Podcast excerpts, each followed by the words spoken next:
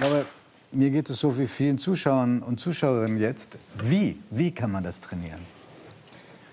Also die einfachste Frage vielleicht am Anfang ist, ähm, wann war ich zuletzt glücklich? Oder gibt es Dinge, die passieren in meinem Leben, die, mit denen ich resonant bin, wo ich das Gefühl habe, das hat eine Bedeutung. Wir haben eben gehört von der Bedeutsamkeit und der Bedeutung. Wo, wo haben Sie das rausgehört, die Bedeutsamkeit? Äh, bei der Frage, als es darum ging, die Sendung aufzugeben und äh, ah. ob man als Person oder für die Sendung etwas macht. Also die Frage, was begeistert mich? Also mhm. Begeisterung heißt Inspiration. Was inspiriert mich? Und zu schauen, ob, wir das, ob ich das in meinem Leben habe und dem Raum geben.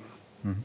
Und ist es dabei völlig egal, wie man lebt, welchen Beruf man ausübt, welche familiären Verhältnisse man hat, kann jeder auf seinem Gebiet, in seinem Umfeld diese Suche beginnen. Was macht mich glücklich? Also zunächst erstmal kann das jeder. Zwei Sachen vorneweg. Erstens, natürlich spielt die Familie, in die ich hineingeboren werde, die Gene, mit denen ich geboren werde, natürlich eine Rolle. Es ist jetzt nicht so, dass man, oder Leute wie ich sagen würden, setzt eine rosa-rote Brille auf und dann lach mal und dann ist das gut. Nein, es ist ausgesprochen komplex. Es ist die Frage, zu welcher Zeit ich stattfinde. Das spielt schon eine große Rolle. Aber, und das Zweite ist, Glück ist etwas, was im Gehirn, im Belohnungssystem erzeugt wird. Und das ist nicht einfach nur da, um uns zu amüsieren. Wir, wenn wir Glück hören, dann denken wir immer, oh, das ist oberflächlich. Schau dir die Welt an. Das liegt Jetzt, auch an den vielen Glücksratgebern. Das liegt auch an den Glücksratgebern. Und wir schauen uns die Welt an und sagen, na gut, wenn du dafür noch Zeit hast, kann man machen. Aber mhm. lass uns mal über ernsthafte Dinge reden. Mhm. Ich behaupte, es gibt kaum etwas Ernsthafteres als die Frage, wofür ich morgens aufstehe, was mir bedeutsam erscheint. So, so heißt auch Ihr neues Buch. Wofür stehe ich morgens auf? Ja, genau, weil es darum geht zu überlegen, und zwar gerade wenn das Leben schwer ist, wofür mache ich das hier eigentlich mhm. alles? Aber also, lass uns einen Moment bei der Realität ja. verweilen. Ja. Ich kenne kaum jemanden, der morgens irgendwie beschwingt aufsteht, mhm. weil er sagt, ich habe so ein tolles Programm ja. vor mir, sondern man ist relativ erschöpft, hat das Gefühl, ich habe zu wenig geschlafen. Mhm. Und vielleicht bin ich auch durch Geräusche wach geworden, die ich mir nicht gewünscht habe. So, insofern ist diese, ist diese Übung wirklich so zielführend? Oder ist das nur für Sie ein Symbol jetzt? Ja, also und das war nämlich genau der zweite Punkt auf Ihre Eingangsfrage. Ähm, das Glück zu suchen ist gar nicht mal das, was ich unbedingt äh, empfehlen würde. Mhm. Weil die Suche nach dem Glück kann auch sehr frustrierend enden. Mhm. Kann auch sein, dass ich plötzlich Dinge sehe, die ich vielleicht gar nicht sehen möchte.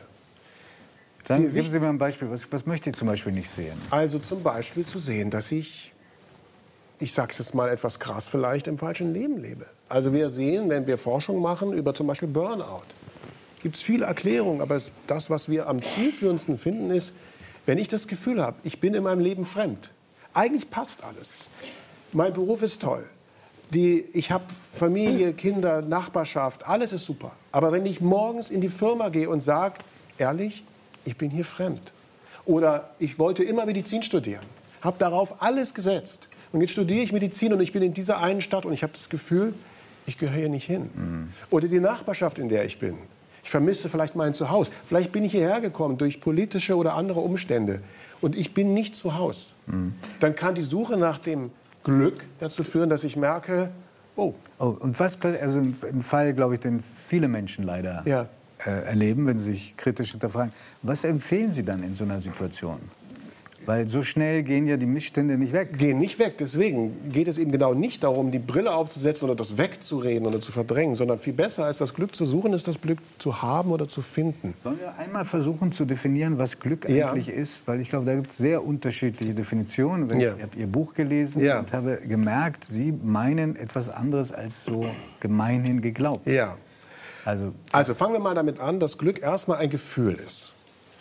Oft wird behauptet, Glück ist so, dass man setzt sich hin und denkt nach über das Leben und sagt, bin ich eher glücklich oder nicht glücklich. Das ist schon der zweite Schritt, das Nachdenken drüber. Sondern erstmal ist das Glück wirklich ein Gefühl. Das bedeutet, das wird im Belohnungssystem im Gehirn erzeugt und das wird dann ausgeschüttet oder signalisiert, wenn etwas passiert, das mir sagen will, mach noch mehr davon.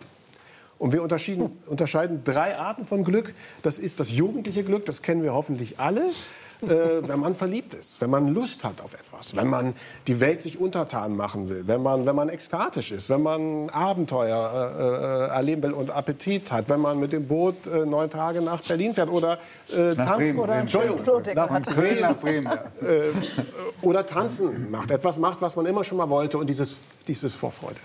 Das finden wir zum Glück nicht nur in der Jugend, aber besonders in der Jugend. Das ist die erste. Die zweite ist dann, weil diese erste bedingt, das ist nämlich das Gemeine daran. Wir glauben, dass wir jetzt, das Ich, das macht jetzt gerade hier ganz tolle Sachen. Das haben wir aber alle gemacht. Dahinter steckt ein biologischer Mechanismus, der sagt, das, was jetzt passiert, lernt das, merkt dir das. Das ist nämlich ein Lernprozess. Das Hirn lernt. Jetzt also haben wir ganz die Situation macht mich glücklich. Macht mich glücklich, das weil die Vorfreude und das, was dann passiert ist, das ist ein Lernvorgang, weil schon beim nächsten Mal mache ich es besser. Okay, und die dritte Variante? So, in dem Moment, stopp, das ist die erste. Die zweite Zweite, ist, bei der zweiten. Ja, die zweite ist, dass wenn ich, wenn ich gelernt habe, habe ich was zu verteidigen. Mhm. Das heißt, dann ist das Glück eher, ich muss jetzt meine Schutzschilder hochfahren. Ich muss gucken, dass ich hier sauber überlebe, dass ich, dass ich gesund bleibe, dass ich sozusagen den Stress des Lebens einigermaßen verdaue. Das Glück ist jetzt nur noch Erleichterung. Das passiert vor allen Dingen, nicht nur, aber vor allen Dingen in der mittleren Lebensphase.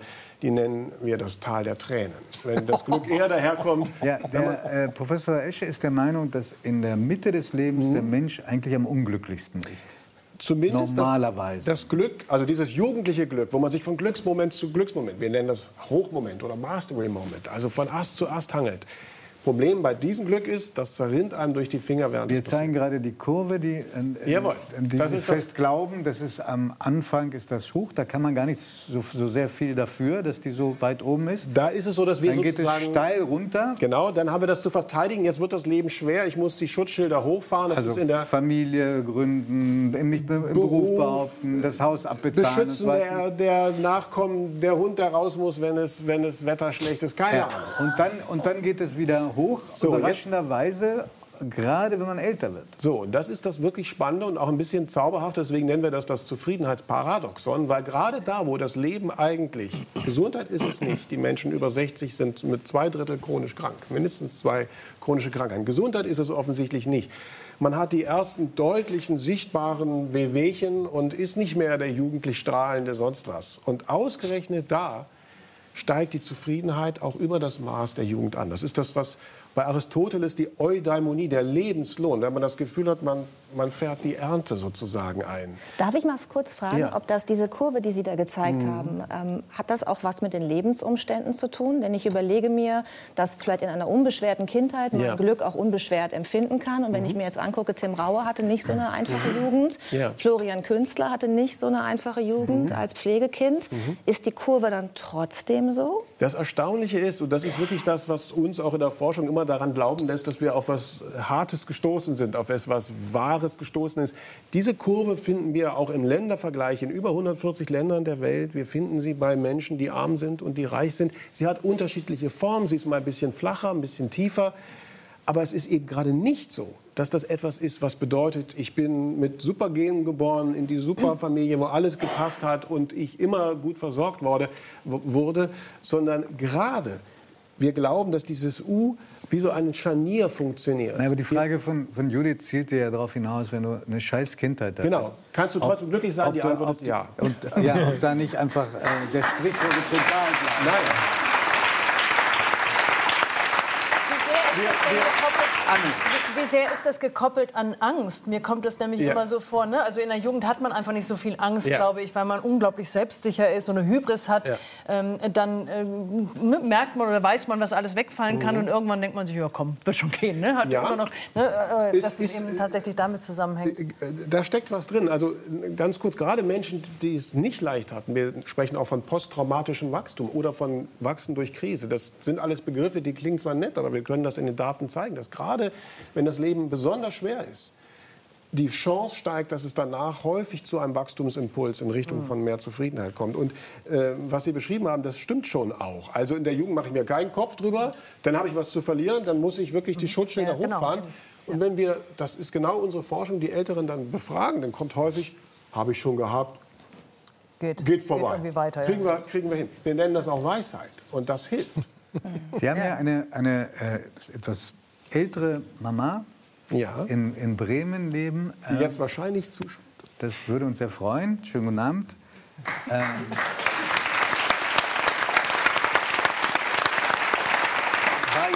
war schon so schlau, aber vielleicht...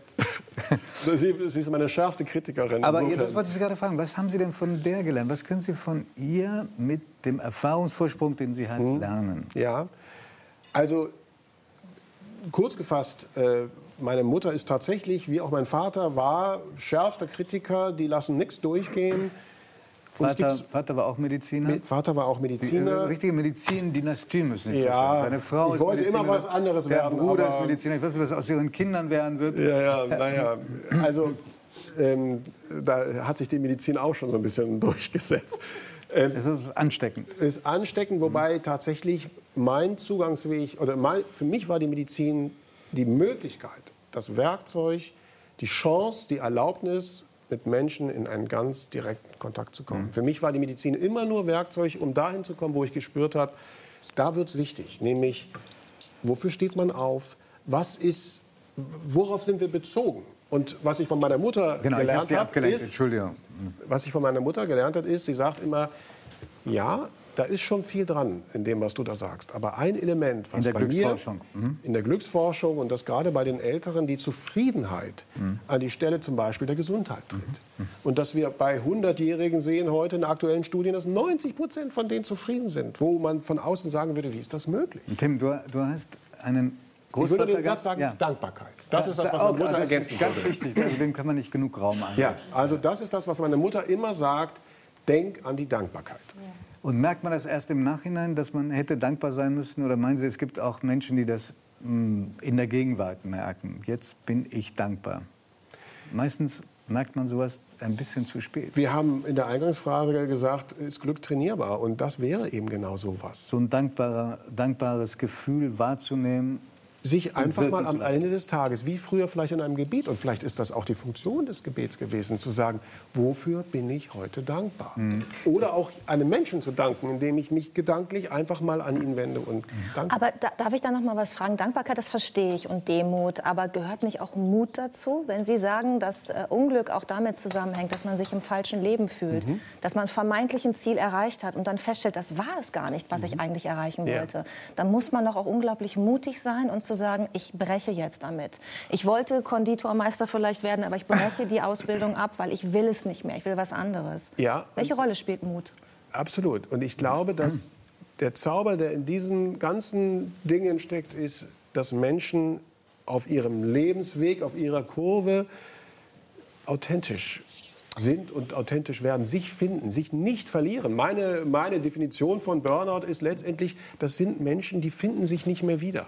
Oder sie bekommen nicht, sie bekommen nicht genug Anerkennung, das schreiben sie auch. Ja, also, nicht, also sie, die rackern sich ab und kriegen nicht genug Belohnungsstoffe. Genau, das, das, das, das ist ein Stau geradezu an Belohnung. Und das mit dem, äh, mit dem äh, Mut haben, das ist vielleicht genau das, warum wir in einem anderen Forschungsprojekt bei Menschen, die einen Querschnitt erlebt haben, also wo sozusagen diese U-Kurve plötzlich so nicht mehr funktioniert, weil das Leben ganz anders ist, als es geplant war. Und dann sehen wir bei Menschen gerade durch Krisen, dass unglaubliche ja, Wachstumsimpulse passieren. Nicht bei allen. Und was uns diese Leute fast alle sagen, ist, das Leben hat mir eine Entscheidung abverlangt. Bis dahin lief so. Aber ich musste mich entscheiden. Und ich habe am Tag, nachdem ich aufgewacht ist, das Leben geschenkt bekommen. Und ich habe mich entschieden und ich mache dieses und jedes nicht nochmal. Ich habe nur dieses eine. Und ich lebe ab jetzt, als wenn es nur dieses eine ist. Aber Herr Professor, ist nicht auch eine,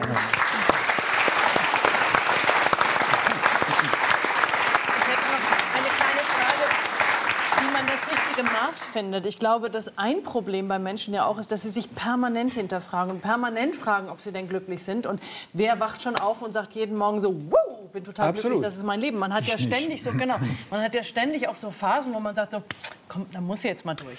Wie lange soll die dauern, bis man sagt, jetzt ist wirklich der Moment, ich muss mein Leben ändern? Äh, super, super, super Frage, weil ich, weil ich, das ist natürlich total wichtig, dass man das ist auch Teil dessen mit der U-Kurve und warum wir darüber schreiben, auch populär schreiben, nicht nur Forschungsarbeit, sondern populär. Warum? Man könnte ja sagen, habe ich immer irgendwie schon mal so gespürt oder so. Weil es darum ging zu sagen, das ist ein bisschen auch normal. Es ist ja. normal, dass das Leben für einen größeren Teil, wir nennen das wie gesagt das Tal der Tränen, dass das für uns alle, die wir in der Phase sind, nicht so toll ist. Das ist auch okay. Und wenn du in der Phase alles über den Haufen wirfst und alles in Frage stellst, dann zerstörst du möglicherweise das, was du brauchst, weil es deine Leitplanke ist für diesen zweiten Teil. Herr Professor Esch, ich, äh, wir können unser Gespräch nicht beenden ohne die Frage, macht denn Geld glücklich? Die kurze Antwort ist ja. Aber das wurde jetzt, lange bestritten. Ja, wurde lange bestritten. Und äh, ich will das kurz erläutern, weil das, wirklich, weil, weil das wichtig ist, glaube ich, auch zum Verstehen. Also, die wichtigsten drei Grundbedürfnisse des Menschen sind zu wachsen, bezogen zu sein in Beziehung und zu überleben. Und wer bestreitet, dass zur Existenzsicherung Geld und Ressourcen notwendig ist, ist zynisch. Also, wir brauchen ein Maß an materieller Absicherung und das ist auch wichtig fürs Glück. Entscheidend ist nur, dass der Zuwachs an mehr Glück durch mehr Geld relativ früh abnimmt. Das heißt, wir sehen da eine Sättigung und jetzt kommt das, was lange bestritten wurde. Man dachte, es gibt so einen Punkt, da genau. bringt mehr Geld nicht mehr. 60.000 oder 70.000 60.000 laut Kahnemann oder äh, Herr Raffelhüsten hat das für Deutschland übertragen und das nennt man das Easterlin-Paradox, weil dann irgendwie mehr Geld... Nach Corona wissen wir, und ich hatte das ehrlicherweise immer auch schon so ein bisschen im Gefühl, da stimmt irgendwas nicht. Denn wir merken heute, in der Welt, in der wir leben, fühlt es sich schon auch weiterhin besser an, wenn man das Gefühl hat, ich habe da noch eine Ressource. Mhm. Weil wer weiß, ob ich die brauche. Mhm. Und insofern sind wir auch in unserer Forschung die Letzten, die das in Frage stellen. Wir müssen nur tägliche Nachrichten sehen und wir wissen, Menschen, die Ressourcen haben, haben Vorteile. Letzte Frage. Niemand hat das, glaube ich, von uns so richtig realisiert, aber heute ist ein wichtiger Tag. Weltmännertag interessiert keine Sau.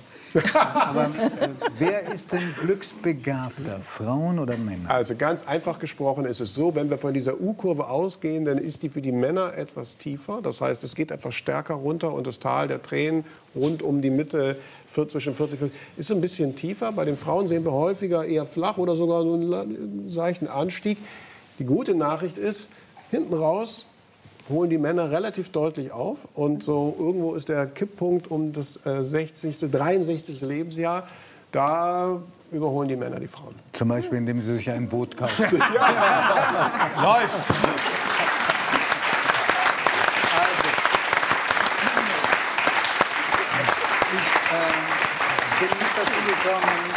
Äh, Tim Raue meine Frage zu stellen. Das ja. holen wir aber noch nach. Das wird nicht vergessen. Ich bin dankbar für dieses Gespräch, denn ich habe was gelernt. Vielen, Vielen Dank, Dank, Herr Professor.